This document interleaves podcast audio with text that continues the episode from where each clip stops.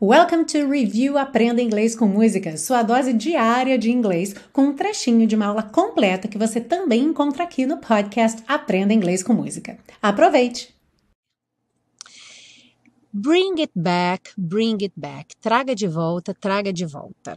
Eu fiz questão de colocar essa frase aqui para lembrar de duas coisas. Primeiro que back Embora possa significar as costas de uma pessoa, your back, parte do corpo, quase sempre, 90% das, das vezes, está relacionado a voltar.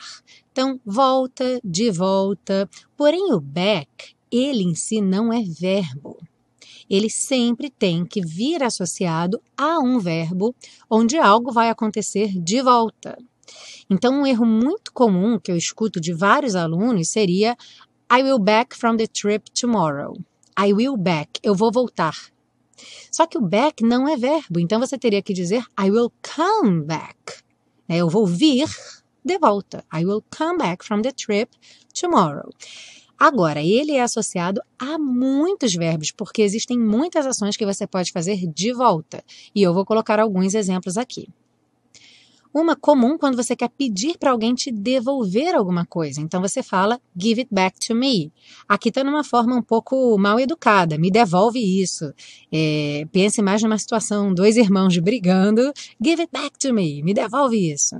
Uma outra situação, você comprou um telefone e ele não funcionou, você vai devolver. Então, the phone didn't work. I'll take it back to the store.